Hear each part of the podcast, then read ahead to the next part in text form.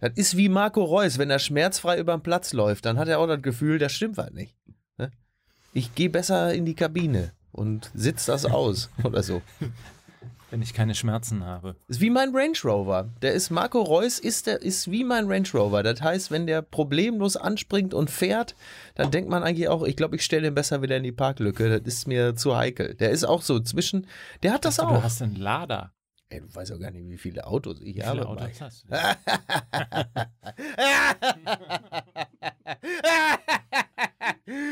Alles Gebrauchtwagen, ne? Für 0,09 Prozent. Ja, natürlich. So, das war doch ein guter Podcast heute. So, Aber echt schön. Spaß gemacht. Tschüss. Das war, also der Podcast war kaum länger als die Amtszeit von Ismail Atalay beim VfL Bochum.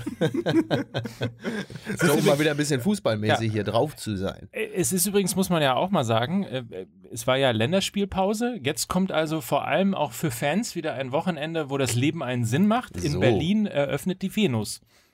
Ehrlich? Wieder gegenüber vom Flüchtlingsheim oder? Fel- Felix, Felix Magath lässt spontan Medizinbälle. Felix Magath lässt spontan Medizinbälle den Venushügel hochtragen. Oh, Kinder. So, bevor das hier Der Venushügel der Schmerzen. Michaela Schäfer, Genau. der Venushügel der Schmerzen. Sehr gut, ich sehe, wir sind, äh, wehe, wenn das nicht aufgenommen wurde, dann tick ich durch. Wie geht's eigentlich Roberto Blanco? Du, der hat doch jetzt so ein äh, Buch geschrieben. Ja. Und da, äh, da kommt jetzt, da ist jetzt übrigens überraschenderweise rausgekommen, dass er ab und zu auch mal ein Fremdbumserchen sich gegönnt hat. Habt ihr gesehen? Sensationeller Till Mette-Cartoon äh, zum 70. von Wallraff. Günter Wallraff. Ja, fantastisch. Da läuft Günter Wallraff die Straße entlang und ein Obdachloser mit Bierflasche prostet ihm zu und sagt, na, Roberto Blanco wieder in Tippex gefallen. So, Großartig. Kinder. Es wird Zeit, So, bevor wir aber hier, es, ja. mach doch mal Musik, Mike. Das bevor kannst du wir doch am hier besten. zum TMZ von Deutschland werden, sollten wir uns auf Fußball MML konzentrieren, oder? So, hier Jungs von den OMRs. Macht mal Musik.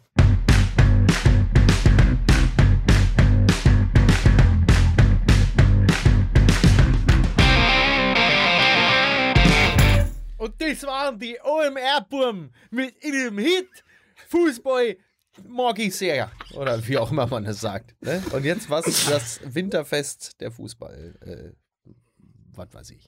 Und damit herzlich willkommen zu Fußball MML. Es ist La Decima, die zehnte Folge in dieser Saison. Passend zu den zehn Punkten, die die, nee, zu den zehn Siegen, die die deutsche Fußballnationalmannschaft Deutschland, der Fußball-Qualifikationsweltmeister mit 10 Punkten in 10 Spielen. Und damit willkommen zu Fußball MML, dem Profi-Podcast für alle Fußballfreunde. Sehr schön. Zehn Punkte kriegt man nicht mal beim Grand Prix d'Eurovision de la Chanson. Also insofern. Ja, das, das, das ist richtig. Aus, aus Aserbaidschan. Aber in Wirklichkeit sind ja 30. Soll ich euch mal vorstellen, falls der ein oder andere Ja. euch nicht kennt? Was? Du weißt doch gar nicht, du äh, mich nochmal extra vorstellen. Du weißt nicht, wie ich teilweise an Schranken und an Check-in-Schaltern sag ich ja häufig, äh, äh, sie, sie haben wohl keine Ahnung, wer ich bin. Ne? Und dann freue ich mich, weil dann habe ich zumindest recht. Ne? Ich, diesen Satz kenne ich übrigens auch. Der ist mal gefallen vor 20 Jahren, hat jemand gesagt, er wollte von der Economy in die First Class abgegradet werden. Und natürlich hat die Dame am Lufthansa-Schalter gesagt, hä? Hä? So. Und dann sagt er, wissen Sie eigentlich, wer ich bin? Antwort nein. Ich bin der Schwiegervater von Michael Stich. Wirklich? Großartig. So, Dass das Boris Becker sich als so jemand ausgegeben hat. So, das aber nur am Rande. Ich begrüße das M von Fußball MML, Mickey Beisenherz. Leute, ich freue mich, dass ihr da seid. Ich begrüße schon wieder das M, Mike Nöcker. Hallo. Äh, Juhu. und, das, Jetzt rufen wir alle mal Mike, Mike. und das L von ähm, Fußball MML, Lukas Vogelsang. Hallo. Der Hauptstadt Schön. der Sextoys.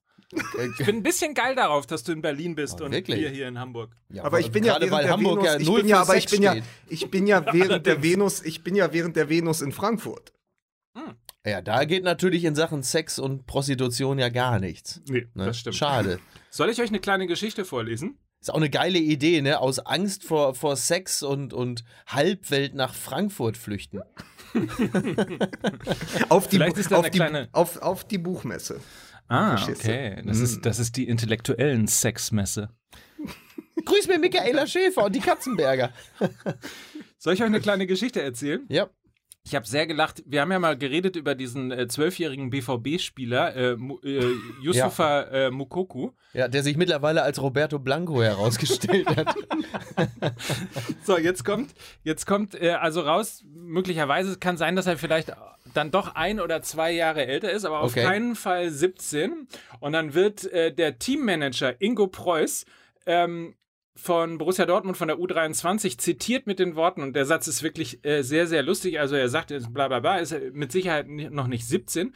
Und dann sagt er, ähm, das ist natürlich alles äh, schwierig, ihm ist nichts vorzuwerfen, er betrügt ja nicht. Ich habe bei Bayern München mal einen 13-Jährigen gesehen, der auch wie 18 aussah. Der Unterschied war nur, dass über ihn nichts geschrieben wurde, weil er nichts konnte. Achso.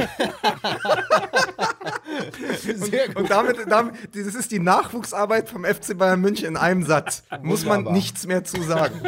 Be sa- sag mal, Jungs, äh, bevor, bevor wir äh, quasi auch zu, äh, zu den Bayern kommen sollten und zu Jupp Heynckes, ich würde gerne noch, ich würde, ja, müssen wir doch, ist doch, ist doch schon wieder so viel Schönes passiert. Aber ich würde gerne noch einmal die letzten Tage der WM-Qualifikation zusammenfassen, weil da so unfassbar viel passiert ist. So, Also, und siehst du, und jetzt ist es doch zum Beispiel gut, dass ich dafür gewesen bin, dass wir heute erst aufzeichnen und nicht bereits gestern. Was hätten wir denn alles zu besprechen? Also, Al- verpasst? Also, ich, ich, ich sag nur mal, nur mal Zusammenfassung.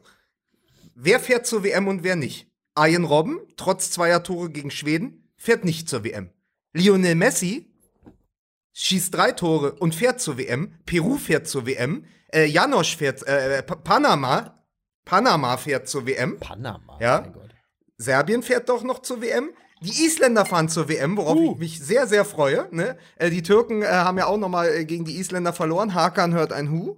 Und ähm, wer, wer ist sonst? Die USA ist rausgeflogen. Die US-Boys. Gegen Trinidad und Tobago, glaube ich. Deswegen Ja. hat sich Costa Rica und Panama qualifiziert. Ja, und die Deutschen sind äh, Qualifikationsweltmeister, wovon man sich auch nichts kaufen kann. Aber es waren auf jeden Fall spannende Tage, viel gezittert. Ähm, in Italien ist auch, sind sie auch nicht bester Laune, haben sich aber immerhin äh, Da kann man übrigens mal sehen, gerettet, daran also- kann man übrigens mal sehen, ähm, wie hoch die Latte im deutschen Fußball hängt, dass man sich wahnsinnig, wenn man mal Social Media mäßig die erste Halbzeit von äh, der des letzten bedeutungslosen Qualifikationsspiel gegen Aserbaidschan sich mal anguckt, was da gepöbelt und gemeckert worden ist, wie scheiße das Spiel ist und so weiter und so fort. Wahnsinn. Und dann machst du aber irgendwie äh, eine wirklich glatte, saubere WM-Qualifikation mit zehn Siegen, spielst eine Halbzeit mal nicht so richtig gut Gegen und schon Aserbaidschan. Ne? Und schon flippen alle aus. Ja, ja. Ja, gut, das Anspruchsdenken ist ja sowieso schon ein bisschen anders geworden mittlerweile. Weil es aber tatsächlich auch mittlerweile so ist, dass selbst diese Gurkenspiele, wo wir vielleicht vor 10 oder vor, vor 15 Jahren, da hätte es auch gegen Aserbaidschan auch wirklich mal mit Hängen und Würgen nur so, hätte auch mal so ein 2-1 oder so sein können, Ja. zusammengerumpelt. Jetzt gewinnst du so ein Ding dann trotzdem irgendwie spätestens durch die zweite Halbzeit dann doch souverän 5-1 und spielst auch noch ganz ordentlich. Du siehst ja dann doch immer irgendwas ganz Cooles bei so einem Spiel. Das wäre vor 15 Jahren undenkbar gewesen. Hätte dann Carsten Ramelow, hätte dann quasi In der Wäre- 91. Minute. so wäre mit dem Ball hineingerollt irgendwie, unglücklich gefallen und also das die Zeiten sind ja nun wirklich lange vorbei. Andererseits also also dieses dieses äh, WM-Qualifikationsweltmeister, das ist dann halt auch wie mit 100 Prozent zum SPD-Parteivorsitzenden gewählt werden. Das ist äh, schön für den Moment, und muss aber aber, ein Jahr später schon Zukunft. nichts mehr wert. Ja, weil das geht dann, also das sagt ja nun gar nichts aus. So. Aber vor allen Dingen, weil wir genau darüber auch nochmal reden müssen, weil jetzt hieß es natürlich wie im Vergleich, na, guck mal, die Holländer sind gescheitert, die Italiener äh, konnten sich, mussten hinter Spanien irgendwie zittern. Ähm, das ist alles so, naja, mit Hängen und Würgen und guck mal, wie gut die Deutschen durch die Qualifikation gekommen sind. Da bin ich ganz froh, dass Leute wie äh, Joachim Löw und auch Oliver Bierhoff irgendwie einen klaren Blick behalten und sagen, passt auf, wir haben in einer Gruppe, wo der ärgste Verfolger Nordirland heißt, ja, Yep. weil die Tschechen eben keine goldene Generation mehr haben und nicht das, also auf dem Papier ist Tschechien ja immer ein starker Gegner gewesen die letzten 20 Jahre, aber das sind sie eben nicht mehr, weil wenn dann eben die Hoffnungen auf Rositzky ruhen, der irgendwie 34, 35 jetzt ist, dann äh, langt das ja nicht mehr für viel. Da muss man einfach sehen, ähm, die, die Gruppe war auch wirklich, glaube ich, die leichteste in Europa. Ja. Und natürlich, und da finde ich, da sind, da ist es dann eben auch Pflicht, irgendwie zehn Siege zu holen als, als, äh, als amtierender Weltmeister, als Titelverteidiger.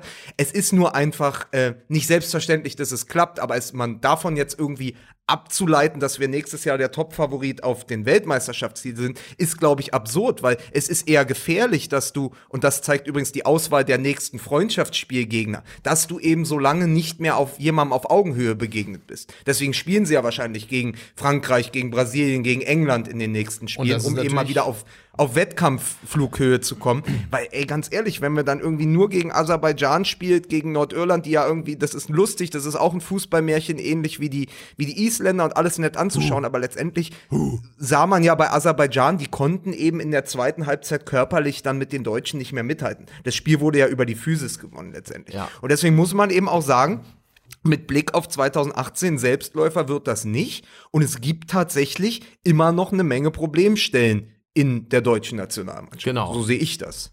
Mike, Möchtest du die Problemstelle benennen? die wolltest du ja gleich benennen. Ich wollte also, drei Punkte ganz kurz ansprechen. Erstens geht mir schon jetzt auf den Sack, die Tatsache, dass Island sich qualifiziert hat, bedeutet ja, dass vom ersten bis zum ungefähr sechsten Spieltag der Bundesliga in der darauffolgenden Saison so. alle Stadien erstmal huh, huh machen.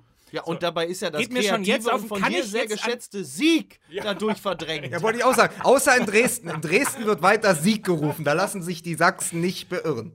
Ja, wobei ich war in Kaiserslautern, es so zaghaft kam es nochmal durch, aber irgendwie äh, fühlte sich das Stadion damit unwohl und hat nach wenigen Sekunden aufgehört. Ja, es sein, das wird ja eh bald abgerissen, das Stadion. Genau, in, in Kaiserslautern weiß doch überhaupt niemand mehr, was das bedeutet, Sieg. Das haben die doch einfach vergessen. Das ist richtig. Weil wir reden über den Vorletzten der zweiten Liga. Und ne? man muss ja jetzt auch sagen, weil Mike das sagte, das Stadion und die Kaiserslauterer fühlen sich unwohl. Das kann dir als Lautern-Fan natürlich auch passieren, wenn du lange nicht im Stadion warst und demnächst wieder hingehst, ist da plötzlich ein Lidl.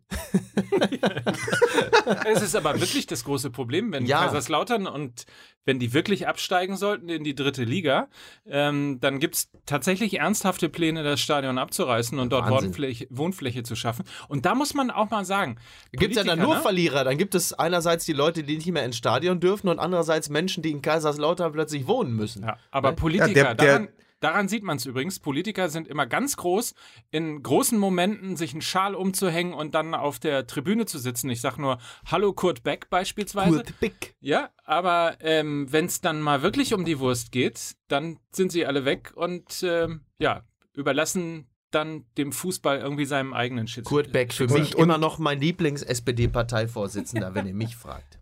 Und der Betze macht das Licht aus. Waschen Sie sich, waschen Sie sich mal, ziehen sich was ordentliches an, rasieren Sie sich, dann kriegen Sie auch einen Job. So sieht's doch aus. Ja, und Jogi Löw hat genau das gemacht und macht jetzt Werbung für Nivea. Siehst du? Und kocht zusammen mit Melzer. Ne? So. Ja, er hat ein Kochbuch So, aber- rausgebracht. Aber, aber aber, Mike das- hat doch noch zwei Der eine Punkte. kann nicht kochen und der Ma- andere Mike kann hat, nicht Mike hat noch zwei Punkte. Die neue Mike ist quasi Serie. das Sams von MML. Mike hat noch zwei Punkte. Er ist wie der FC Köln. Mike hat zwei Punkte. Haben die überhaupt zwei Punkte?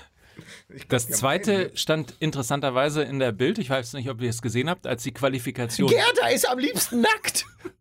als die Qualifikation, Ach, das andere Thema.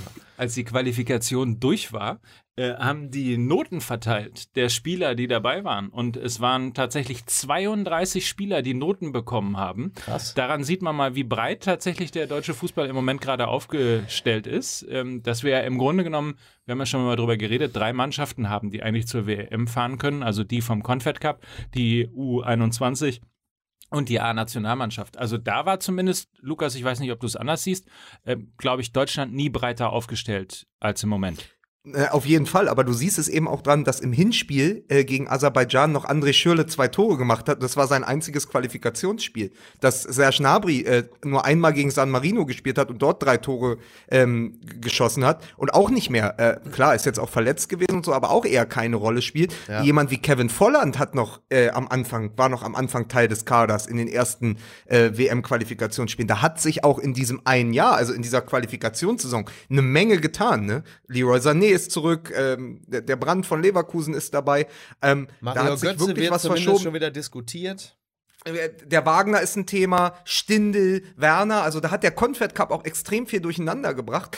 Aber äh, ich glaube trotzdem, dass man eben nicht verkennen muss, die Breite ist da, aber du hast insbesondere, das hat ja jo Joachim Löw auch selbst gesagt, auf den Außenverteidigerpositionen, wenn jetzt eben jemand wie äh, Jonas Hector sich verletzt oder Kimmich, äh, Kimmich ist gesetzt, der ist ja auch bester Vorlagengeber der WM-Qualifikation gewesen. Gibt, glaube ich, kaum einen, der so Vorlagen. sicher dabei ist wie Kimmich, ja. oder? Ja, ja, genau, aber eben, es gibt kaum Backup. Da gibt es noch den Henrichs äh, von Leverkusen, ja. aber äh, sonst ähm, muss man mal gucken. Und das ist eben auch äh, das Problem. Und dann muss man eben auch schauen und das ist jetzt wieder quasi nichts gegen Nordirland, nichts gegen Tschechien, nichts gegen Aserbaidschan, aber was machst du denn mit einem Sandro Wagner gegen Brasilien, gegen England, gegen Frankreich dann? Was, also reicht dann quasi das Niveau von Stindel und von Sandro Wagner, die wirklich ausgezeichnete Bundesligaspieler sind, ja, reicht das quasi, wie Joachim Löw auch immer gesagt hat, für die Weltklasse, die du brauchst, um Weltmeister zu werden, weil, und das ist jetzt einfach nur mal die Perspektive, wir haben uns so gefreut, dass diese Confed Cup Mannschaft die hochgehandelten Chilenen im Finale des Confed Cups geschlagen hat in Russland. Tja. Chile ist bei der WM nicht dabei. Ja. Die haben drei, glaube ich, 3-0 gegen Ecuador verloren. Brasilien, sie haben gegen Brasilien. Nee, gegen 3-0 gegen Brasilien verloren und gleichzeitig haben Peru Peru und Kolumbien 1-1 oder so. Auf jeden Fall wurden ja. sie ja noch überflügelt. Das heißt aber, diese Chilenen, die für uns in diesem Sommer das Nonplusultra waren, weil sie eben zweimal äh, die Sü Südamerika-Meisterschaft gewonnen haben, wo man dann gesagt hat, Mann, das ist doch absolute Weltklasse und die wird von dieser Mannschaft, wird diese, werden diese Chilenen besiegt im Finale. Da kann man mal gucken, wo wir schon mit der zweiten Garnitur sind. Ja, aber wenn diese Chilenen nicht mitfahren zur WM, das rückt das tatsächlich dann wieder in Perspektive und da muss man gucken, wozu es reicht, weil dann sind andere Teams sehr viel stärker. Und zu erwähnen, Chile ist unter anderem deshalb auch ausgeschieden Jetzt, wir können gleich noch über den, den Kiesling-Moment ja. in, den, in ja. dem Panama-Spiel reden, aber ähm, tatsächlich war es ja so, dass Arturo Vidal verletzt war und daran sieht man mal, wie schnell andere Vereine aus dem, äh, andere Nationalmannschaften ähm, aus, aus ihren Fugen geraten, wenn der eine Kernspieler nicht dabei ist. Und mhm. deswegen plädiere ich trotzdem nochmal dafür, ähm, zu sagen, ja, natürlich muss man, und ich glaube, die Konsequenzen sind zurechtgezogen. Die nächsten äh, Länderspiele, du hast es gerade schon gesagt, gehen gegen Frankreich, gegen England, gegen Brasilien, also gegen absolute Top-Teams, wahrscheinlich sogar mit Brasilien und Frankreich ähm, gegen die Top-Favoriten. Die, die ja. Top-Favoriten, ganz genau. Ähm, aber trotzdem, wir sind deutlich breiter aufgestellt und wenn halt vorne mal ähm, zum Beispiel Timo Werner äh, nicht spielt, dann wird er halt aufgefangen von Sandro Wagner. Und mhm. das ist eine Situation, die haben wir lange, lange nicht mehr gehabt in der Form. Es wäre natürlich schon mal ganz gut gewesen für jemanden wie Sandro Wagner, äh, Erfahrungen äh, auf dem internationalen Parkett in der Champions League zu sammeln, wenn denn da nicht Hoffenheim äh, halt einfach schon alles vergurkt hätte. Dann, das, das sind ja dann letzten Endes genau diese Wettbewerbe, in denen äh, Spieler sich international schon mal äh, testen und beweisen können. Denn diese wenigen Freundschaftsspiele, die du dann auch hast gegen Frankreich und Brasilien, auch die haben ja nur einen begrenzten Aussagecharakter, denn äh, die, die, die sind ja immer in einer Phase, in der es für viele Spieler auch um andere Dinge geht. Die sind mitten in der Champions League, die wollen in der Liga ihren Stammplatz behaupten und geben dann ja meistens wenn es ein Freundschaftsspiel ist, ja auch nicht so Gas, wie sie es jetzt in einem normalen Turnier geben würden. Also auch da hat das Ganze nicht wirklich die Aussagekraft. Also es ist, es ist, es ist eine vertrackte Situation und Lukas hat völlig recht. Das heißt, die Qualifikationsgruppe, die wir hatten, die war sehr mau und ähm, im Grunde genommen ist es erst wieder mit Beginn des Turniers so, dass man sich wirklich unter Wettbewerbsbedingungen testen kann, dann gilt es aber schon. Also es ist, das ist halt einfach echt ähm, die Krux an der ganzen Geschichte. Ja, du kommst halt nicht unter Vollspannung hin und dann darf man eines auch nicht vergessen, das haben die letzten äh, EM- und WM-Turniere gezeigt. Schau erst mal, wer von all den Spielern, die wir gerade aufgezählt haben, überhaupt im Mai in Form ist und fit ist. Also wenn man dann schon so, ich meine, da gibt's ja schon diese, diese Variablen, wo man sagt, naja, kommt Reus zurück, wird Götze seine Form kon konservieren, wird er wird er noch besser unter Bosch? Was ist mit Gündogan? Spielt der mal eine ganze Saison? Ja, also da gibt's ja wirklich noch viele Fragezeichen. Aber man muss dann eben gucken, nach einer langen, naja gut, also Aber Gott sei Dank, man kann eins sagen, vielen Dank an Borussia Dortmund und Bayern München, es wird dieses Jahr für den deutschen Fußball keine lange Champions League-Saison geben. Ja. Aber man muss trotzdem, man, man muss trotzdem gucken, was einfach nach einer langen Saison mit mit ja trotzdem meist 50 bis 60 Pflichtspielen für die Topspieler, wer dann überhaupt in Form ist. Ja, also was helfen mir auf dem Papier 33 Spieler? Wenn davon 20 irgendwie äh, am unteren Limit rumgurken ja, und gar nicht wissen, wie sie überhaupt zur WM äh, es schaffen sollen. Also da muss man dann eben auch mal schauen. Also ich glaube wirklich, ähm, es ist eine ganz, ganz großartige Momentaufnahme, diesen Weltrekord zu haben und es sei der Mannschaft auch gegönnt, weil es, ich meine, wir haben ja teilweise, wir haben ja auch eine Menge Spiele zusammen live im Stadion gesehen. Auch ihr beide wart zusammen, ich war mit Mike zusammen, ihr wart, glaube ich, zusammen in Dortmund auch, ne? Ja. Ihr habt ja auf jeden Fall die letzte, letzten Monate haben wir viele der Spiele gesehen. Und es ist einfach eine schöne Momentaufnahme. Aber ich glaube, Joachim Löw, und das, das ist das Einzige, was mich sehr positiv stimmt, die sind Realisten genug, um zu wissen, dass es ab Mai letztendlich gilt. Ja. Zwei Sa eine Anmerkung dazu. Die Situation war natürlich ehrlicherweise immer so. Also du hast immer natürlich um diese Zeit äh, dir Fragen gemacht, ob denn das alles kompensiert und vor allen Dingen äh, auch konserviert werden kann, um dann im Juni, wenn es zählt, ähm, auch ohne lange Zeit, ohne, ähm, ohne Wettbewerbs, ähm, na, Oh, wir sind eine Turniermannschaft. Ja, Äh, ja. Sicherlich. So, das ist das eine. Ja, und, und das, das Gesetz, äh, die, die, die einfachsten Gruppen äh, in der Auslosung haben immer Deutschland und die Bayern. Das Ja, ist doch ein Gesetz, oder? Das ist so, ja, bis äh, Paris halt jetzt zuletzt. Ja, ne?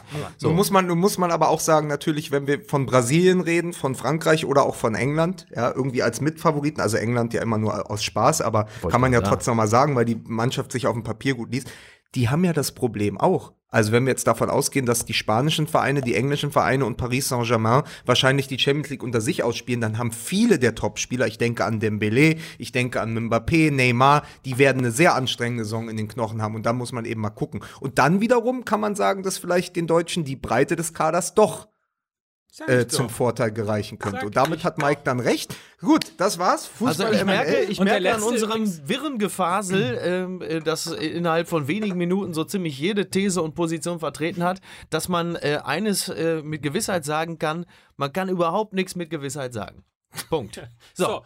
Und übrigens, das letzte Mal, als einer nämlich alle zehn Spiele gewonnen hat, war das Spanien und die sind danach nämlich Weltmeister geworden. So und das. deswegen machen wir das auch so. Ja, ganz genau. So, So. ist das nämlich. So, Mike, da hast du ein wahres Wort gesprochen. Wahres Wort hast du gesprochen. Übrigens möchte ich äh, ganz kurz sagen, dass Arjen Robben uns angerufen hat. Sein Sohn spielt natürlich nicht bei FC Bayern München, sondern es wäre übrigens noch lustiger gewesen aus der letzten Folge bei 1860 München. Also Oh man mein Gott. trainiert in der D-Jugend bei 1860 München härter als unter Ancelotti bei den Bayern. Siehst du, das wusste ich gar nicht. Ja? Und auch in dieser Wo- Folge haben wir wie immer drei kleine Fehler versteckt. Wer sie findet, schickt einen frankierten Rückumschlag zu Twitter, @fußballmml und klärt uns auf, was wir im Eifer des Gefechts möglicherweise nicht. Das ist wie früher in der Hört zu, als es diese Ja, das Bilder nebeneinander Lustig, gab. ich ne? wollte es auch gerade sagen. Neben dem Mackie-Comic Genau. äh, ist es, äh, ja. Und dem Horoskop. ja. Ja. Oh.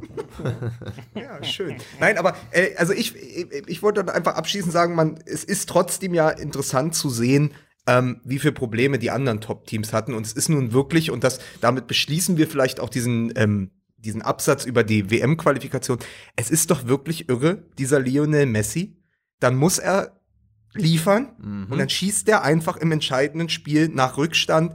Äh, Wir sind früh in Rückstand geraten und schießt dann einfach in der 11., 14. und irgendwie 52. Minute seine drei Tore. Wahnsinn. Also es ist doch wirklich schön. Mich freut das auch, weil ganz ehrlich, eine WM ohne Argentinien. Ja. Also ich meine, schon eine WM in Russland ist irgendwie Verrat am Fußball, aber dann eine WM ohne Argentinien und Messi in seinem letzten, möglicherweise letzten Turnier, das hätte ich persönlich nicht ertragen. Das, ja, ich sehe es, ich finde es sowieso, ich, find, ich finde auch die Häme gegenüber Holland, äh, ist Ja. natürlich ein lustiges Gesellschaftsspiel, aber letzten Endes schneidest du dir ja ins eigene Fleisch, äh, was, was die, die Attraktion äh, eines Turniers angeht. Du beknackt. willst doch Holland dabei haben, du willst auch Robben sehen. Robben ist doch nach wie vor einfach ein sensationeller Fußballer. Was hab das ich kannst denn? du auch vor Amrum.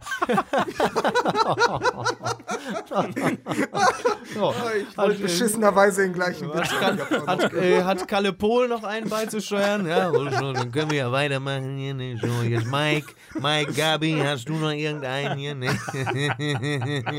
Bist du bei sieben Tage, sieben ja, Köpfe, sicher, oder? ja. So, Gabi, Mike, hier, ne? So, prima, ne? Ähm, ja, also ich finde das immer sehr bedauerlich. Also ich, äh, Panama habe ich, also abgesehen davon, dass ich da halt natürlich sehr viel Geld habe, habe ich mit Panama eigentlich nicht viel am Hut. nur Papiere. Ja, ja es ist, ähm, interessant, wirklich. Also, ja, also wirklich, äh, das ging ja in Kaiserslautern, fingen sie dann auch an zu singen, ohne Holland fahren wir äh, zur ja, WM. die Das haben Grund, sich über andere lustig zu machen. Das ist, ist natürlich irgendwie tatsächlich äh, wahnsinnig lustig aus dieser alten Rivalität zwischen Holland und Deutschland im Fußball. Ähm, aber du, äh, ich meine, ihr habt völlig recht. Also Argentinien wäre grauenvoll gewesen, wenn sie nicht dabei gewesen wären. Holland ist genauso grauenvoll, dass sie nicht dabei sind. Und auch die, die jetzt in die Qualifikation müssen, ähm, da sind ein paar dabei, die möchte ich bei einer WM nicht missen. Also insofern, ähm, übrigens interessant, habt ihr gesehen, dass die Schweiz hätte ja auch fast, wenn sie gegen Portugal gewonnen hätten, hätten sie äh, tatsächlich auch zehn Siege gehabt. Haben dann aber gegen Portugal verloren. Und äh, du musst mit neun Siegen in der Gruppe in die Playoffs. Ja, und da sind wir wieder bei dem, was Lukas gerade gesagt hat. Ne? Also es, es gibt dann halt eben auch, auch Gruppen, äh, bei denen es dann halt deutlich schwieriger ist, äh, Ja. dann auch sich zu qualifizieren. Also äh, bei der, bei der Gegnerschaft. Vor allem mit, mit neun Siegen musst du trotzdem in die Playoffs. ist auch geil, ne? Wenn du überdenkst, äh, dass Portugal mit wie viel Unentschieden Europameister geworden ist. Ja. Also es ist wirklich. ja. Naja, komm. Egal. Habt ihr euch eigentlich schon ähm, ein Kostüm geschneidert? Weil wir doch am 15.11. auftreten in der, in der Elbphilharmonie in Hamburg. Ich, Ich komme wieder mit der Batman-Maske, ne? Ähm, Ich, äh, ich lasse mir, ich lass mir einen Schnubis wachsen, ziehe mir ein Brasilien-Trikot über und bewege mich nicht. Ich gehe als Fred. Die Älteren werden sich erinnern. Ja, ja. absolut.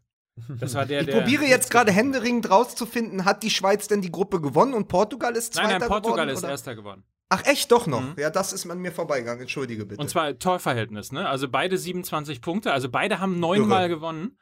Ähm, und das Torverhältnis hat darüber entschi entschieden, dass Portugal direkt zur WM darf und Schweiz mit neun Siegen in die Playoffs. Also echt komplett. Und dann irre. stell dir mal vor, dann triffst du irgendwie auf Schweden oder so, hast einen schlechten Tag und bums bist du draußen. Ja. Aber äh, Nord Nordirland mit irgendwie gefühlt drei Siegen und 19 Unentschieden darf dann, also wie auch Interessante immer. Konstellation, ja, Ja. auf jeden Fall. Ja, Elbphilharmonie, Mensch, ich freue mich schon richtig. Ich freue mich auch, weil wir müssen uns auch nochmal überlegen, A, was wir da vielleicht auch ähm, nicht nur anziehen, sondern auch vielleicht vorführen. Singen, ne? was Ja, wir da auch singen. singen. Ne? Du hast ja Nessun Dorma, ähm, Ja. aber weiter als äh, Nessun Dorma äh, weißt du auch nicht, ne? Ich war ja auch in der, äh, nee, nee, nee, dann irgendwie so ein italienisches Zeugs. Gedöns. Ja, ne? Und ich war ja in der Theater AG früher in der Schule. Also da kann Das ich meine. Skills, meine Theater AG Skills nochmal vielleicht, äh, nochmal, ne? Ja. Wer übrigens Lust hat, äh, mitzukommen, Ich hab den Mephisto in Castor Brauxel gespielt. Also, ja, vielleicht ist das jetzt auch gar nicht so. Wer übrigens mit Lust hat, mitzukommen, Karten gibt es unter elbphilharmonie.de. Ist ein teurer Spaß, ohne Frage. 50 Euro kostet die Karte. Was? Liegt ja! Achso, wir müssen daran- ja gar nichts selber zahlen, wir müssen ja nur auftreten. Also vor allen Dingen ist es erstmal nicht unsere Veranstaltung, sondern von Ja. den Online-Marketing-Rockstars. Ja. Ähm, coole Veranstaltung trotzdem und man muss zumindest einmal dazu sagen, dass das deshalb so wahnsinnig teuer ist, weil nicht nur hat die Location in der Herstellung schon, glaube ich, 800 Millionen gekostet, sondern in der Miete ist sie wahrscheinlich zur Refinanzierung dieser 800 Millionen äh, tatsächlich wahnsinnig teuer. Und was ich gar nicht wusste, wenn du solche Veranstaltungen machst in der, in der Größenordnung, musst du hier noch 2 Euro für den HVV bezahlen, da, weil du damit Für den umsonst- HSV. für den, genau, dann gibt es den Notgroschen für den HSV, der auch noch bezahlen werden muss. Also, das ist der Grund. Ähm, Aber Elfi ist immer gut, weil wenn das, was auf der Bühne vorgetragen wird, langweilig ist, kannst du immer noch aus dem Fenster gucken und das ist immer schön. Ne? Ja, das muss stimmt. man auch. Das ist nicht so wie im Schauspiel aus Bochum zum Beispiel. uns wurde übrigens gesagt, dass, ihr, dass wir drei ähm, Freitickets haben. Ach, guck mal. Wen nehmt ihr denn mit? Da muss ich mal gucken. Also, äh, da Freitickets. Du, die werde ich ja wahrscheinlich dann nochmal teuer unter der Hand verkaufen. Leute, ihr wisst, ich brauche Geld. Äh, ich muss auch gucken. Äh, Also, elbphilharmonie.de. Wir würden uns freuen, wenn ihr kommt. Ja, wenn ich dann völlig Fremde dann so mitnehme, von denen man auf den ersten Blick sofort erkennen kann, dass die nichts mit mir zu tun haben, also kultiviert, gut angezogen, und äh, ich denen dann, also die dann als meine persönlichen Bekannten verkaufe. So, das ist hier der Onkel, äh, wie heißen sie? Ja, das ist hier der Onkel Jaroslav und äh, Also du heuerst quasi äh, das Ensemble vom Schauspielhaus Bochum als Verwandtschaft an, genau. damit ja, die dann aus, in der Elbphilharmonie aus dem Fenster gucken können. Ja, genau, zusammen. Sen sa zusammen- sensationell. Also wir sagen, wir fassen es nochmal zusammen. Fußball, MML, der würdevollste äh, Gastbesuch in der Elbphilharmonie seit Donald Trump. So, Ne? so. So. Auf jeden So Fall. kann Das ist doch sagen. schön. Ja. Kommen wir nun also Wie zum. schaffen wir es denn jetzt eigentlich eine Überleitung zu finden von alten Männern, Ja. die vielleicht schon über ihren Zenit Ja. Willst du über Bayern sind? reden Oh jetzt? Gott. Vor allen Dingen sind die doch auch gleich alt, sind doch auch beide 72. 72, ne? ja. Ja, das ist ja die, das ist ja diese alten Aber das hat Jupp, Männer, aber Jupp Heynckes hat keine Donald Trump Überleitung verdient. Alte Männer, die äh, die Macht in korrupten Systemen ergreifen. Kommen wir gleich von Donald Trump zum FC Bayern. Make Ähm, Bavaria great again. Make Bavaria great again. So, sag mir Kando, sag mir wann, ne? damit wir es endlich auch gemacht haben. Schön war auch, dass diese Woche dann auch noch Welthundetag war. Ne? Das ist so, ich stelle mir das so ein bisschen vor, wie Jupp Heinkes Kando gefragt hat, ob er den Job machen muss. Kennt ihr noch die alten Fünf-Freunde-Kassetten? Und da gab es Dan, ja, George und Timmy der Hund. Das war aber die Fernsehserie, die so. Melodie. Ja. Und dann gibt es ja noch die, die äh, Gelesen Europa hab ich Hörspielkassetten. Und die hatten im Hintergrund hatten sie immer Timmy der Hund. Da war immer so ein Knopf, den hat einer gedrückt. Das war immer dasselbe Hundegeräusch. Das war immer wow, wow, wow, wow, wow, wow, wow, wow. Und so stelle ich mir das dann vor. Aber dann Kando Jupp- hat ja nur zweimal gebellt. ja, der hat dann, Kando hat dann, Kando, soll ich, äh, soll ich das machen? Dann, Wow, wow. So, nochmal. Und dann, ja, aber so stelle ich mir das nicht vor. Der fragt, also vielleicht, also sagen wir es mal so, ein alter Mann, der seinen Hund fragt, ob er den Job machen soll, ist jetzt die, die junge Trainerhoffnung vom FC Bayern. Ne? So viel dazu. Das ist so ein bisschen so, als, als würde die deutsche Fußballnationalmannschaft auf die Idee kommen, vielleicht Uli Stielicke und Erich Ribbeck nochmal rauszuholen. Ja, wo, ja Aber mit demselben Sakko, ne? mit demselben Sakko, selbstverständlich. ne? Das ist genau, das, das, das ist ja aber würde man als Hund nicht lieber zum AC Milan wechseln? Weil Chinesen da drin sind? Das ist schlecht. Den erkläre ich dir nachher nochmal. Aber sag mal, ähm, was habt ihr denn, was habt ihr denn gedacht? Also meine erste Reaktion, als ich, wir saßen äh, mit der Autorennationalmandschaft nach dem Ach, Training. war beim da auch der Philosoph Wolfram Ja, ja, ich wollte gerade erzählen. Ich wollte gerade erzählen, der ist ja überzeugter und völlig verlotterter Bayern München-Fan. Ja. Und wir sitzen da und ohne, ohne Spaß, es war 21.45 Uhr, das erste Bier wird bestellt und es wird darüber gesprochen, wer die Nachfolge ähm, von Ancelotti bei Bayern übernimmt. Und Wolfram Eilenberger fängt an zu dozieren und sagt, es gibt nur einen, der es machen kann. Und das ist Jupp Heynckes. Und alle lachen und es wird Schnaps bestellt und um 22.05 Uhr kommt die Eilmeldung. Ich kriege eine, eine Push-Nachricht auf mein Handy. Jupp Heynckes, neuer Trainer beim FC Bayern München. Von Bild. Bild hat es doch als erstes. Hatte der irgendwie gewusst. Philosoph Wolfram Eilmeldung ja völlig recht. Ne? Ja, aber es ist, es ist verrückt. Wir haben dann auch sehr gelacht und dann habe ich ja auch gleich nachgeguckt und dann ist mir aufgefallen, dass äh, Jupp Heynckes tatsächlich einen äh, Tag nach äh, Kriegsende geboren wurde und dann Ja, dachte ich, ja, mal schauen. Also äh, für die Bayern geht's nach vorn. Wer es übrigens auch gewusst hat, war die Süddeutsche, die in ihrer Samstagsausgabe davor oder an, an der Montagsausgabe, so genau kriege ich es nicht mehr zusammen, die hatten wieder einen ihrer Cartoons, diese Fußballgötter, die kennt ihr, glaube ich, oder? Diese Fußballgötter-Cartoons. Und da haben dann Rummenigge und Uli Hoeneß ähm, äh, äh, Steinschere Papier gespielt und Hoeneß hat gewonnen, hat gesagt, okay, ich rufe den Jupp an. Ja, aber So, warum haben sie es gewusst? Weil sie es natürlich einfach als, so wie die Simpsons auch immer Donald Trump äh, zum Präsidenten vor 20 Jahren gemacht haben, weil das halt einfach der beste denkbare Gag gewesen ist. Und deswegen haben sie es gemacht. Halt einfach als Gag. Ähm, Aber dann muss man, aber muss man jetzt einfach Uli Hoeneß doch mehr Humor zugestehen, als du es immer getan hast, Micky? Können wir. Ja, vermutlich. Also, ich, also um diese Frage ernsthaft zu beantworten, ich war natürlich überrascht, weil ich fest davon ausgegangen bin, äh, dass es Thomas Tuchel würde, aber ich habe halt einfach auch nicht so viel Ahnung vom Fußball. Und eins steht natürlich fest für den FC Bayern. Der FC Bayern hat diese Saison im Grunde genommen auf eine gewisse Art abgehakt. Die haben gesagt, pass auf, Ja. wir machen diese Uah. Wir machen diese, sorry, da ist das Mikro schon umgekippt. Da, wir machen die, äh, ne, kaum erzählt von alten Hönes, Leuten, ja. werde ich schon tattrig. Ähm, es, wir, wir bringen diese Saison mit Anstand zu Ende, soll heißen, international haben sie im Grunde genommen sich schon ein bisschen damit abgefunden, dass wahrscheinlich nicht allzu viel geht. Klammer auf, mit dem Kla äh, Kader, Klammer zu. Und für die Bundesliga haben sie gesagt, das könnte ja sogar noch reichen. So. Und das ist jetzt Heinkes. Und im nächsten Jahr soll es dann Nagelsmann werden. So, Tuchel hat sich ja wohl mit den Bayern getroffen, was auch naheliegend ist, und hat denen wahrscheinlich gesagt, Kinders, schöne Idee, aber mit dem Kader mache ich mir doch meinen Ruf nicht kaputt. Also bitte äh, legt mal 100, 150 Millionen auf den Tisch, besorgt mal ein paar anständige Spieler und dann komme ich. Und dann haben die gesagt, der tickt doch wohl nicht mehr richtig. Und dann haben sie den Jupp angerufen. Aber hat, hat Uli Hoeneß eigentlich nur zwei Tasten auf seinem Telefon? Einmal den Notruf und Jupp Heynckes oder ist egal welche Nummer, er ruft immer eine Rufumleitung dran, dass am Ende Jupp Heynckes auf seiner, äh, auf seiner Finca äh, bei Gladbach Ja, und wie muss. Ottmar Hitzfeld sich gefragt. fühlen? Und ihr Was wisst ja, wie der eigentlich? Klingelton, wenn Jupp Heynckes anruft, ist. Wow, wow, wow, wow. ja, aber wie ist denn das eigentlich jetzt auch Ottmar Hitzfeld gegenüber? Der muss sich doch, der muss sich doch total verarscht vorkommen. Und man Ich- kann ich- froh sein, dass, ernsthaft, man kann froh sein, dass Udo Lattek tot ist. Ich stelle mal ein paar Fragen dazu, weil ich mir selber noch nicht so richtig einen Reim darauf eigentlich mit Rudi, kann. At- mit Rudi Assauer hat dir nicht gereicht, Lukas, ne? Du willst es, oder? Ich, ich, ich Können will wir jetzt uns sagen, ich habe Blut geleckt, aber es stimmt einfach nicht. Ja, ich finde auch, äh, können wir uns von diesem Witzniveau mal bitte distanzieren und, und das zukünftig So. auch nicht mehr, nicht So. mehr machen? Ga- Ganz genau. Mike, Mike, das ist übrigens, das ist, du bist einfach zu weich. Ja. Ja, wenn du wissen willst, warum niemand über deine Witze lacht, jetzt weißt du, du bist einfach ein richtig weicher Typ. Gl glibberig. G- So, Glibberig der sogar. Clipfish, der Clipfish von MML, da bin ich wieder.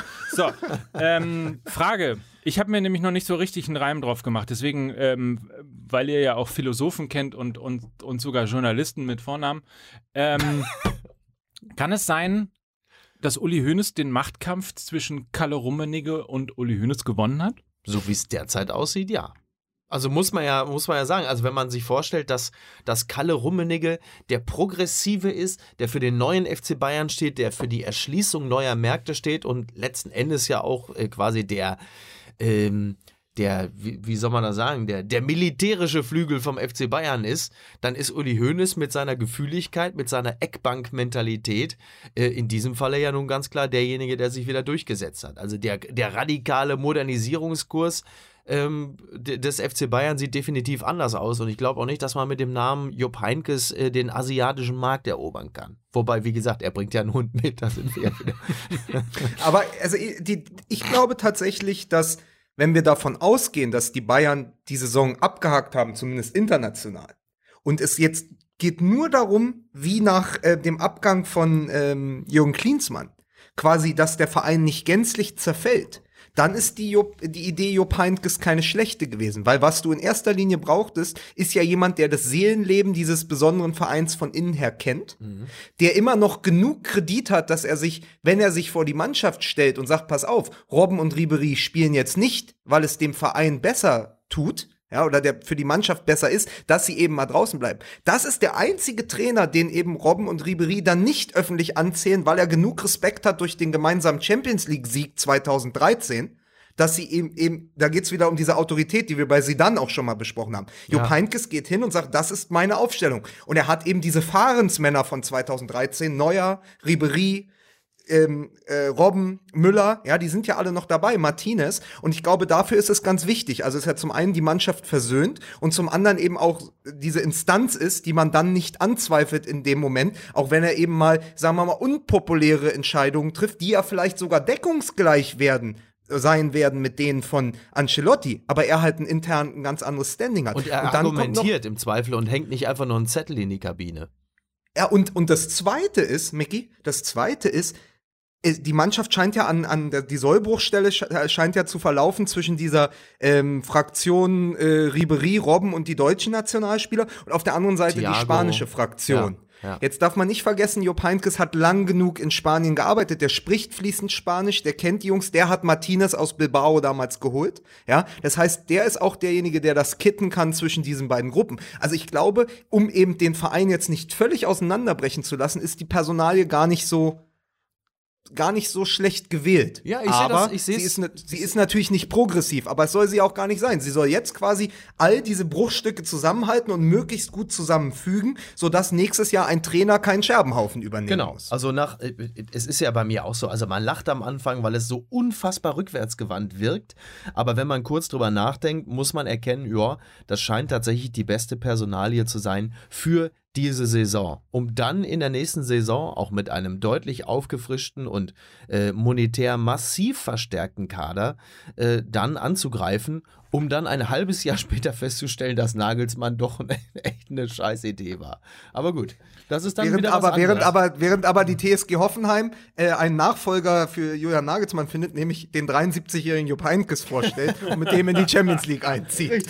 Genau, genau so wird es passieren. Ja, wobei, Aber wobei mir, Ja. da, da glaube ich auch nochmal, ich glaube, das ist noch nicht gefallen zugunsten von, von Nagelsmann, sondern ich tatsächlich sehe da eher Tuchel. Trotzdem. Hm. Ich sehe bei Bayern eher Tuchel. Ich kann auch begründen, warum, wenn es euch interessiert. Ja klar, solange du keine Witze machst, hören wir doch zu.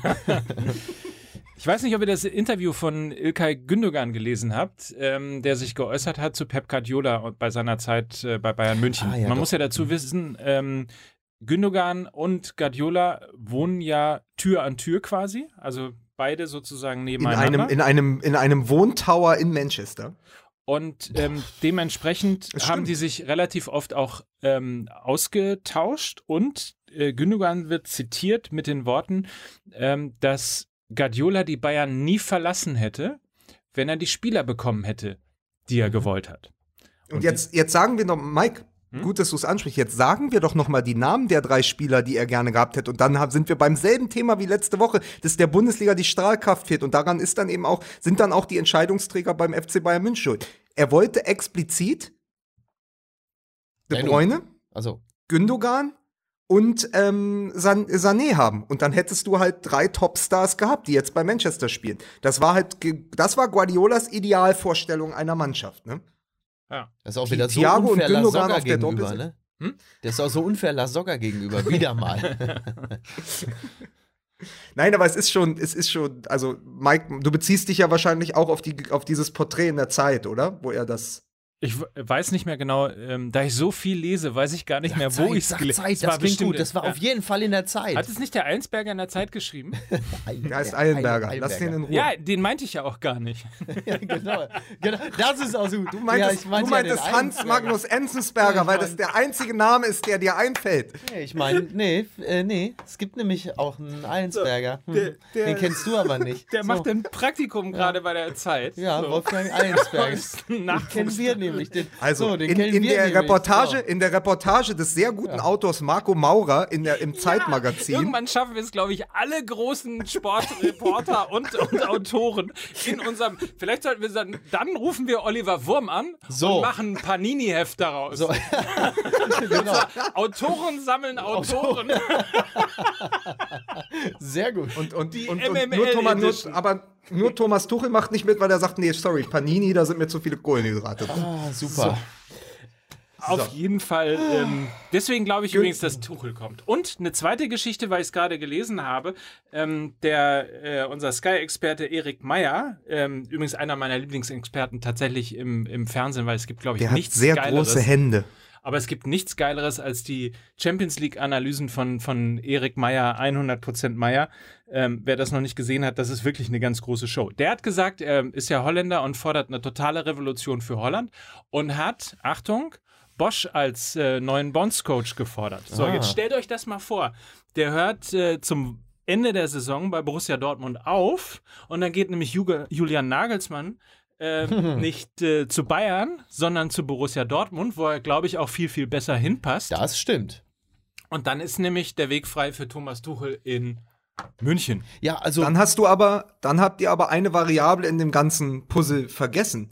Nämlich, es ist gar nicht sicher, dass Jürgen Klopp die Saison in Liverpool beendet. Und wenn der auf dem Markt ist, dann wird alles auch nochmal anders. Wobei Gerade für die ich, Bayern. wobei ich nicht glaube, dass die Bayern Klopp holen würden, weil ich glaube, dass ähm, man auch in Liverpool ein bisschen auch sehen kann, dass, dass äh, Klopp in seiner Flexibilität, was die Systeme angeht, ein bisschen eingeschränkt ist. Und ich glaube, das werden die Bayern auch mit einer gewissen, mit einem gewissen Argwohn oder zumindest mit, mit ganz genauen Augen verfolgen, sollten sie ihn denn in ihre Planung in irgendeiner Form einschließen. Aber dass tatsächlich die Saison für Klopp nicht zwingend eine ist, die er äh, mit Liverpool abschließt, da stimme ich natürlich absolut zu. Wobei wir, also speziell Mike und ich als Borussen natürlich immer Klopp die Daumen und äh, Daumen drücken und jeden Erfolg äh, gönnen. So, So. so wie dazu. Ähm, aber, Aber eine, was ist es eine, dann? Also Nagelsmann, Nagelsmann, ihr sagt beide nach wie vor Nagelsmann oder Tuchel. Naja, es wird ja auch noch, es wird ja noch ein Name gehandelt, den ich übrigens von allen am wenigsten wahrscheinlich halte. Äh, speziell nachdem das, auch absurd eigentlich, aber sagen wir mal, Experiment Ancelotti gescheitert. Nein, aber Jogi Löw wurde doch schon mehrfach Ah. gehandelt, der nach der WM wirklich tatsächlich höchstwahrscheinlich aufhören wird, unabhängig davon, was für ein Anschlussangebot kommt. Aber dass Jogi Löw von den Bayern ernsthaft als äh, Bayern-Trainer in Betracht gezogen wird, kann man äh, spätestens seit Klinsmann sowieso, glaube ich, ausschließen. Und sonst zur Not einfach mal in Leverkusen anrufen, wie denn da so die Erfahrungen sind mit ehemaligen DFB-Trainern. Also, ja, oh, Ah, ja. Tatsache. Nein, also das ist, glaube ich, wirklich von allen Varianten die unwahrscheinlichste, denn äh, das kann man ja, glaube ich, relativ schnell abschließen. Ähm, nur weil jemand ähm, als Nationaltrainer erfolgreich, sehr erfolgreich äh, war oder ist, ähm, ist das natürlich auf Vereinsebene eine völlig andere Arbeit. Und auf dieses Wagnis wird man sich beim FC Bayern mit Sicherheit nicht einlassen. Was jetzt so viel bedeutet wie, was jetzt so viel bedeutet wie, es wird genauso kommen. Wir haben es ja gesagt, also es wird wir haben gesagt, Jogi Löw kommt nicht, also kommt Jogi Also Löw. kommt Jürgen Löw, natürlich. Ach, so. Was Aber glaubst du denn, wer, wenn, wer, wenn, wenn, Ich, ich glaube ja, vielleicht das noch zu Ende. Ich glaube ja deshalb, dass es Tuchel wird, weil man mittlerweile in München auch gemerkt hat, dass man einen Fehler gemacht hat.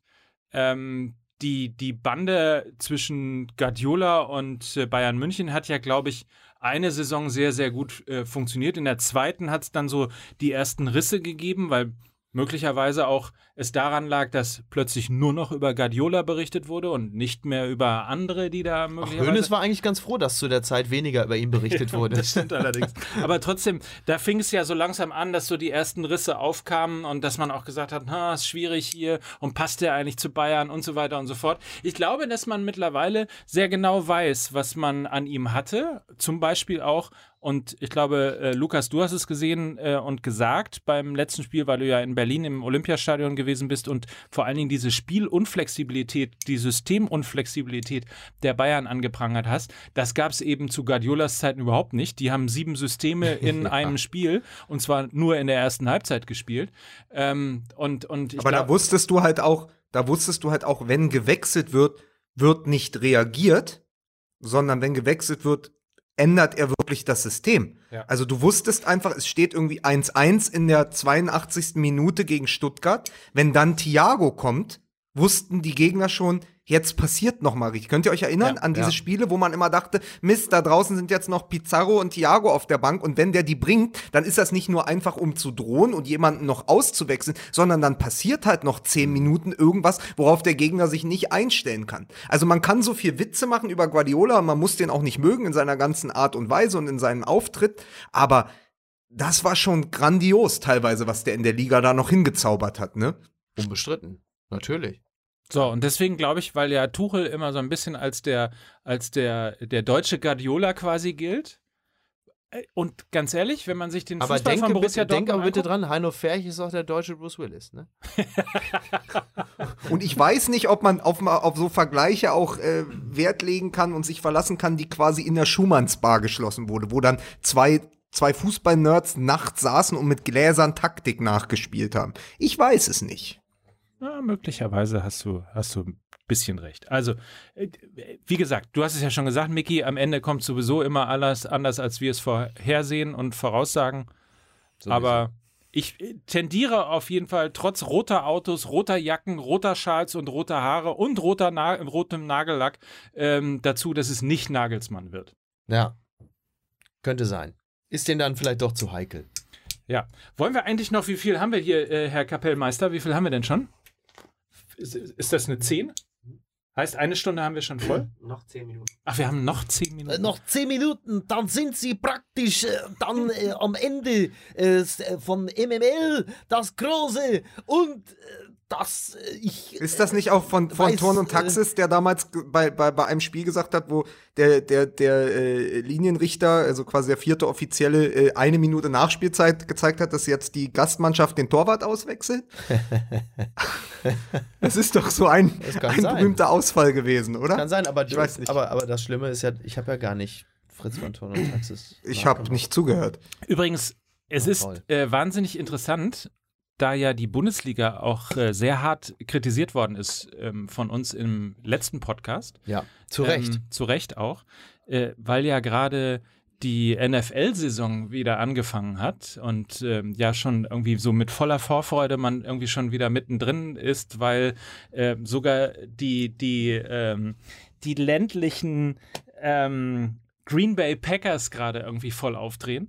Äh, es ist schon faszinierend, ne? dass wir über eines der kapitalistischsten Systeme in, auf der Welt reden, nämlich die USA, und dass deren größte Liga wirklich gehütet wird wie ein, wie ein Augapfel, wie man so schön sagt, dass du eben total limitiert nur in diesen drei, vier Monaten überhaupt irgendwas bekommst. Und dann machen sie vielleicht noch mal ein, zwei Gastauftritte in England. Und ansonsten bleibt das aber genau so, wie es ist und zu allem Überfluss gibt es für alle Mannschaften auch noch ein Salary Cap, ähm, wonach einfach nur eine bestimmte Summe ausgegeben werden darf. Und innerhalb dieses Rahmens musst du, musst du halt agieren und, und fertig. Während in Europa einfach massenhaft alle denken, wir müssen nach China, wir müssen nach Indien, wir machen noch hier mhm. eine Tour, äh, wir, wir blasen die Champions ja, League aber auf. Vielleicht haben die Amerikaner, was das angeht, Unterhaltung als so, so in, in ihrer eigentlichen Form besser, als Kulturgut besser verstanden. Und Unterhaltung lebt halt eben also das eine, ich glaube, da die Europäer begreifen es mehr als Wettbewerb und die Amerikaner mehr als Unterhaltung. Und in der Unterhaltung ist halt einfach die Spannung und die Unberechenbarkeit das aller, allerwichtigste Element. Und das ist, glaube ich, eine, ein, ein Unterschied in der Philosophie. Aber da kannst du ja vielleicht besser Wolfram Eilenberger fragen. Lukas aber, das aber, der, aber, aber der Witz ist doch, dass ähm, gerade äh, was die NFL angeht und diese, diese großen Ligen jetzt mal im Vergleich zu, zur Bundesliga oder eben auch generell den Fußballligen in Europa. Soweit ich weiß, kannst du doch in diesen ganzen großen amerikanischen Ligen überhaupt nicht absteigen. Das heißt, neue Teams werden auch nur dazu gekauft oder ersetzen Teams oder werden in andere Städte verlegt. Ja, das ne? ist ja eh man, man, in, man, erinnere sich nur an die Springfield Isotopes, als sie nach Ganz Albuquerque genau. verkauft wurden. Ganz ja? Genau. Also, und das ist ja mit den Raiders auch passiert und so. Also ich glaube eben, dass dieser Nukleus dieses Sports ganz anders gesehen wird. Also das quasi wirklich, und dann darf man nicht vergessen, viele Amerikaner, die ja auch gerade so das Kernpublikum äh, dieser, dieses Sports, des Footballs sind, haben ja auch gar keine Pässe. Die können ja gar nicht verreisen. Die wollen auch gar nicht. Für die ist das, da ist dann alles irgendwie in der Region so verhaftet und auch der Nationalstolz so verhaftet, dass die Liga genauso funktionieren muss. Also was wer würde es der NFL bringen, nach China zu gehen? Nix. Die gehen ja sowieso eigentlich eher zum Nachos fressen in der Pause dahin. Ne? Also ich glaube, der, der, der, Football und die ganzen und, und Baseball ohne die ganzen Pausen, da würde doch gar keiner hingehen. Deswegen funktioniert der Fußball da ja auch nicht, weil du nur eine 15-minütige Pause zwischen den beiden Hälften hast. Wie, wie, kommst du denn dann an die Nachos, an die Hotdogs, an die Cola? Ne? So, funktioniert ja nicht.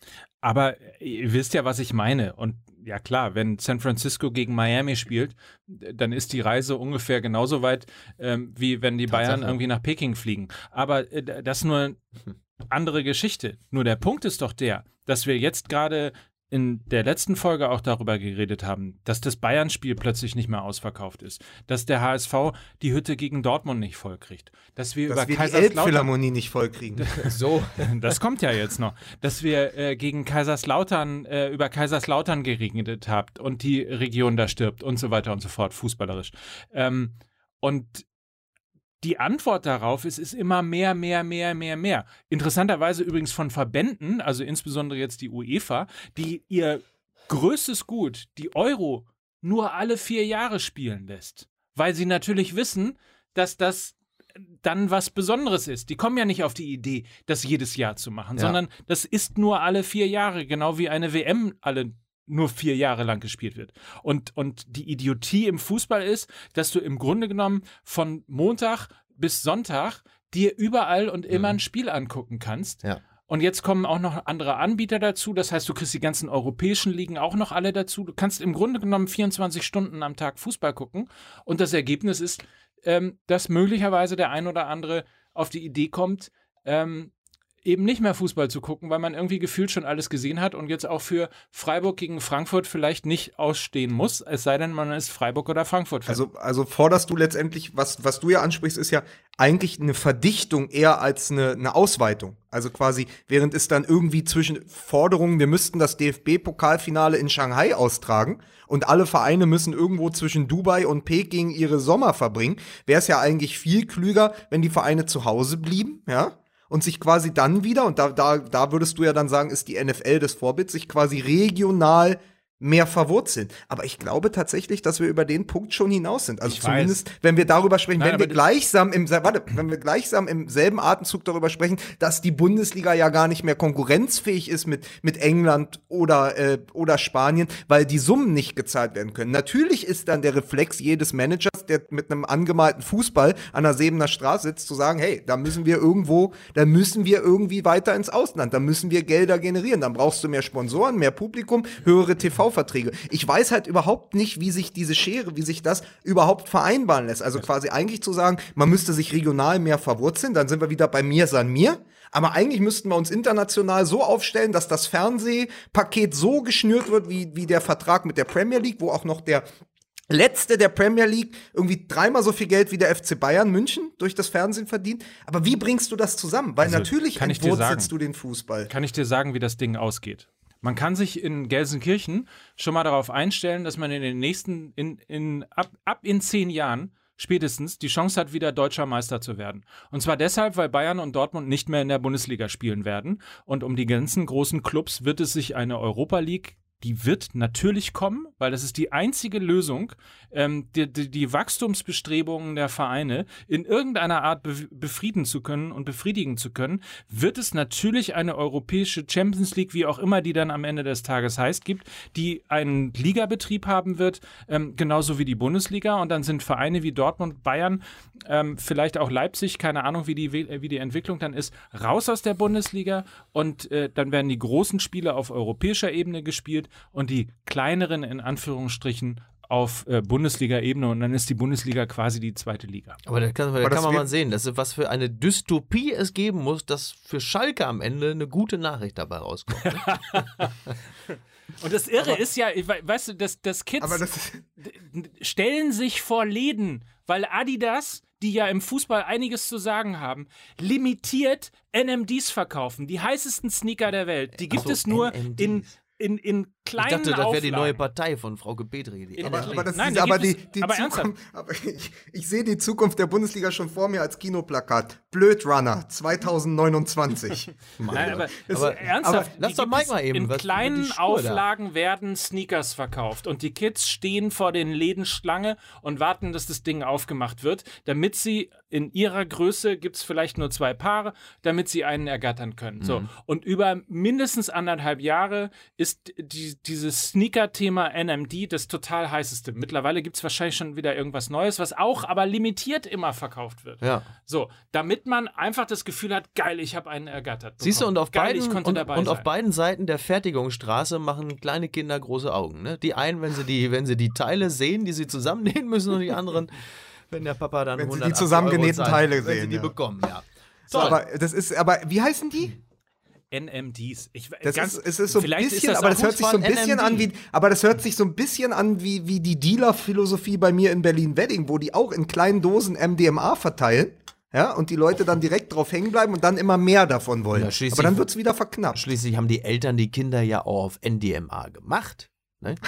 Die Droge der In Liebe. Berlin. Ja, in Berlin. Nein, Ja, aber, aber- äh, der aber- Punkt aber ist ist doch Marketing bei Verknappung. Das ist immer noch ein, ein wirklich gut funktionierendes Marketinggut. Das hat bei Ferrari funktioniert, weil es nur ein paar gab. Mittlerweile geht man her und denkt, ah, wir brauchen ein paar neue mit, ähm, ähm, Modellreihen, weil ich für die nächste ähm, für die, für die nächste Gesellschafterversammlung oder Aktionärsversammlung mehr Umsatz präsentieren muss. Es ist Schwachsinn. Das Ergebnis wird sein, dass ein Ferrari irgendwann nicht mehr so viel wert ist, wie er heute ist, weil der Markt geflutet wird mit Ferraris. Klar. So, Aber, dann genauso ist, aber das ist doch genau das, was du genau, das ist doch genau das, was du sagst. Ja. Das ist doch genau das, wenn ich von Freitagabend bis Freitagabend letztendlich jeden Tag eine Art von Bundesliga konsumieren kann. Dazwischen noch äh, Hertha BSC in der Europa-Liga, was schlimm genug ist, wenn die dann gegen Östersund spielen und dann ist noch Champions League und so. Du wirst ja müde. Also wie ja. viel weiter willst du das Zeug eben auch punchen? Das ist ja die Frage, ne? So wie bei American Gangster. Wie viel Puder willst du ins Kokain schütten, bis es jemandem auffällt? Aber das ist ja Also immer, das- das, ist ja nun mal, das ist ja der, die, die, die goldene Regel äh, des Marketing. Also das Berghain, äh, wenn da jeder rein dürfte, immer, dann wäre es halt so beliebt wie der Puparsch irgendwo in der Nähe vom Hauptbahnhof.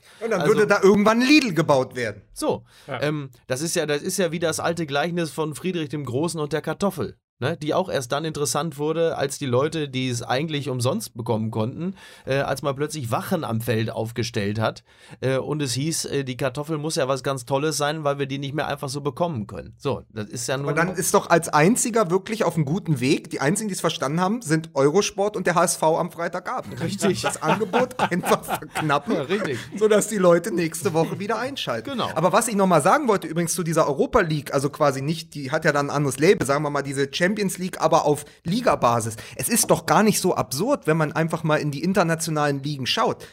In Frankreich schreibt die L'Equipe die dritte Woche in Folge, ist Paris der Liga entwachsen? Und die Antwort ist natürlich, ja klar, Ja. die ist dem europäischen Fußball entwachsen. In Spanien machen wenn, äh, wenn Atletico nicht gerade eine super Saison spielt, machen zwei Teams seit Jahren die Meisterschaft unter sich aus, Barcelona und Real Madrid. In England sind es ein paar mehr, Gott sei Dank. Da wurde, da wurde auf allen Seiten viel Geld ausgegeben. In der Bundesliga ist es eigentlich nur Bayern und ab und zu Dortmund. Das heißt, wenn du die Top zwei Clubs aus jeder Liga holst und damit quasi ein Spektakel, also einen großen Zirkus fährst, in, in einer, in einer eu europäischen Liga, wo die alle gegeneinander spielen, 16, 18 Clubs, ist natürlich dann auch wieder dem Unterbau geholfen, der dann in den jeweiligen Ländern ähm, seine eigene Saison spielen kann.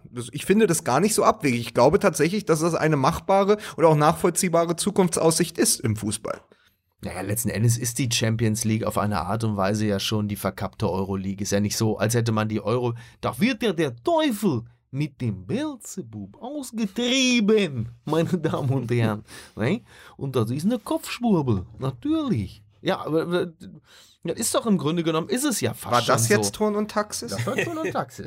So, jetzt reicht's. Jetzt pass auf, jetzt kannst du mir am Arsch lecken. So, da. Nee, jetzt komm, nee, nee, nee, nee, nee. Nee, komm. Nee, ach Nee, komm, du bist nee, immer so beleidigt. Das nee. ist wirklich, Es ist- als seist du so eine Fernsehmuschi. äh, dieses. Also ich lass mir nicht länger, also wenn ich das. Äh, Sehen Sie Mickey Beisenherz Mach ich nächstes. Wochenende Äh, auf der äh, Venus äh, als nee. Fernsehmuschi. Ich bin ja als, äh, dann nehme ich auch die Socke jetzt mit. Dann mache ich eben nicht mehr äh, die äh, Sockenpuppe. Aber hier, de deine Fans, die warten noch auf, auf Kalmund und auf.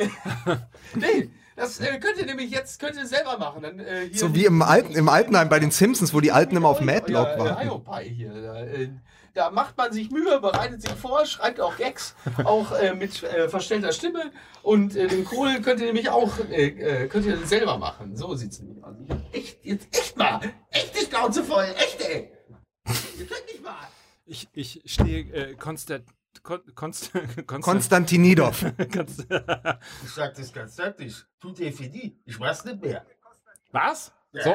Ich sag's ganz klar. Tut dir für die. Das ist äh, das Ende. Ich mach auf. Ach so. So, ja. Der, der, der Vogelsang. Nee, jetzt machst du es nämlich auch. Ist- da meint nämlich gar nichts mehr. So, Kinder. Also, Sie sehen, Sie sehen Mike Nöcker, Emil Kostadinov und äh, mir bleibt nur noch zu sagen, gute Besserung für Timo Werner. ja. Ich, ich freue mich auf den kommenden Spieltag, den wir eindrücklich und umfassend beleuchtet haben. da kann jetzt beim, beim Toto und beim Bet and Win äh, nichts mehr schiefgehen.